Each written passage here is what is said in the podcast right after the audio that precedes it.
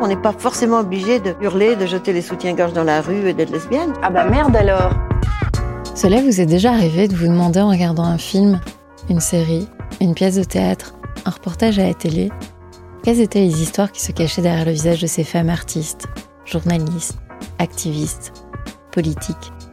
Moi, personnellement, ça m'arrive tout le temps. Puis j'ai remarqué qu'on parlait peu d'elles dans les médias. Bien sûr, on va parler de leurs projets, mais d'elles?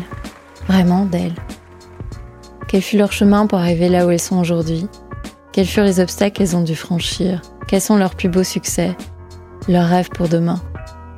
Je m'appelle Carole Cornet, je vous souhaite la bienvenue dans Sisseur, un podcast qui dresse le portrait des femmes belges, inspirantes, innovantes, passionnantes. Alors justement, les femmes, parlons des femmes.